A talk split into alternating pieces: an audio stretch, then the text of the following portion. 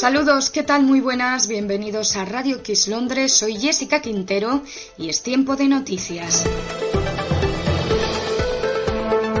Comenzamos en Inglaterra, donde el príncipe Carlos se ha mostrado preocupado por la radicalización de los jóvenes británicos. En una entrevista a la BBC, el príncipe de Gales ha asegurado que es alarmante el grado de radicalización en un país donde uno conoce los valores.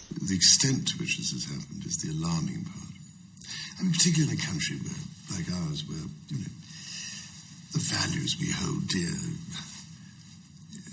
you would think that people who've come here and born here, go to school here, would imbibe the sort of those values and outlooks. But uh, the frightening part is that people can be so radicalized either through contact with somebody else or through the internet. And I can see, I suppose, to a certain extent, some aspect of this radicalization is a Esta intervención pública del príncipe Carlos coincide con la publicación en Reino Unido de una biografía que critica la capacidad del futuro rey. Inglaterra también ha sido noticia por ser el primer país en dar luz verde al primer bebé con tres padres genéticos pese a la oposición de la Iglesia. I recognize, Mr. Speaker, that some members disagree in principle with mitochondrial donation, and I respect their point of view, although I do not share it. For those who do not disagree in principle, I've sought to demonstrate, and we've sought to demonstrate over the course of these years of expert panel reviews and, uh, and further consideration, we've sought to demonstrate that all reasonable and rigorous steps have been followed to reach this point where Parliament can be asked to make an informed decision about whether to allow for these techniques to be licensed on a case by case basis. La Cámara de los Comunes ha aprobado la legislación que autoriza una técnica de reproducción asistida que utiliza el ADN de tres personas. Según los expertos, esta técnica ayudará a cerca de 150 parejas que cada año pierden a sus bebés por enfermedades mitocondriales. Además, en Gran Bretaña también se ha estado hablando durante estos días de Alan Johnson. Según el Financial Times, Johnson estuvo a punto de reemplazar a Miliband como líder laborista meses antes de las elecciones. El secretario de negocios y el exdirector de Tony Blair, entre otros, contactaron con él para preguntarle si quería dirigir el partido trasladamos ahora hasta España, donde el Centro de Investigaciones Sociológicas ha publicado una encuesta que sitúa a Podemos como la segunda fuerza política de nuestro país y a solo 3,4 puntos del Partido Popular. Según el CIS, Podemos desbancaría al PSOE, aunque los socialistas desconfían de estos resultados y creen que se trata de una estrategia de los populares. Por su parte, el líder de Podemos, Pablo Iglesias, ha aprovechado la ocasión para retar al presidente del Gobierno, Mariano Rajoy, a convocar No tienen escrúpulos en utilizar los ministerios, en utilizar las instituciones de la gente para atacar a quien no se atreven a enfrentar en un escenario electoral. Ojalá convocar elecciones ya.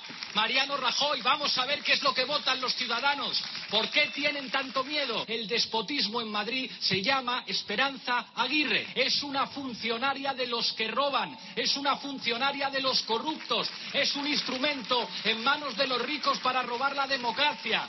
Es Goliat. Pero no todo son buenas noticias para el partido de Pablo Iglesias. Durante estos días Podemos ha sido también criticado por cobrar más de 400.000 euros por asesorar a Venezuela y a sus socios. Se trata de su cofundador, Juan Carlos Monedero, quien supuestamente habría cobrado durante 2013 unos 425.000 euros de los gobiernos de Bolivia, Nicaragua, Venezuela y Ecuador. El objetivo, implantar una moneda común y desarrollar la unidad financiera en Latinoamérica. Cambiamos de asunto. La isla mínima de Alberto Rodríguez ha sido la gran triunfadora en la noche de los Goyas, galardonada con 10 premios, entre ellos Mejor Película y Mejor Dirección. ¿Y el Goya es para?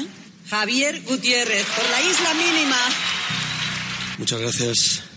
Estoy al borde del colapso. Buenas noches. Eh, además me he quedado afónico. Pues el ganador de esto se llama Alberto. Bueno, muchísimas gracias a todos. ¿Y el premio? a la mejor interpretación femenina del reparto es para Bárbara Leni.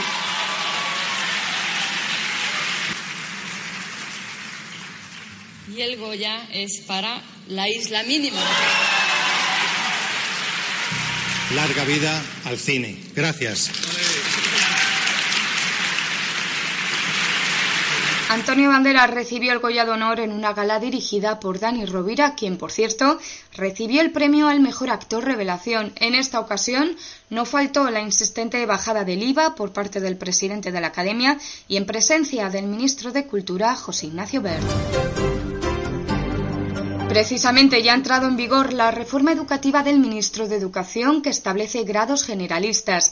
Se trata de una polémica reforma universitaria que propone contenidos generalistas para los grados y formación especializada para los másteres. No obstante, los rectores han decidido comenzar a aplicarla a partir del curso 2017-2018. En deportes todavía se sigue hablando del sorprendente repaso que dio el Atlético de Madrid al Real Madrid en el Calderón. Los de Simeone vencieron 4-0 a un Madrid que recordemos tiene de bajar Ramos, Pepe, James y Modric. Pese a la derrota, el equipo merengue sigue líder en la clasificación tras ganar al Sevilla 2-1 en el partido que tenían aplazado. A tan solo un punto se encuentra el Fútbol Club Barcelona que ha derrotado al Atlético Club de Bilbao 2-5 en San Mamés. Una semana convulsa para el conjunto catalán, cuyo presidente ha sido imputado por delito fiscal en el caso Neymar. En la Premier League, jornada favorable para el Chelsea, que ganó al Aston Villa 1-2 y se aleja del Manchester City y Manchester United. A siete puntos se encuentra el City, que no pasó del empate a uno en casa contra el Hull City. El mismo resultado obtuvo el United en su visita al campo del West Ham, que además pierde la tercera plaza en la clasificación. La vuelve a recuperar el Southampton tras vencer al Queen's Park Rangers. Nada más, regresamos la semana que viene con todas las noticias. Un saludo de Jessica Quintero y de todo el equipo de Radio X Londres. Gracias por estar al otro lado.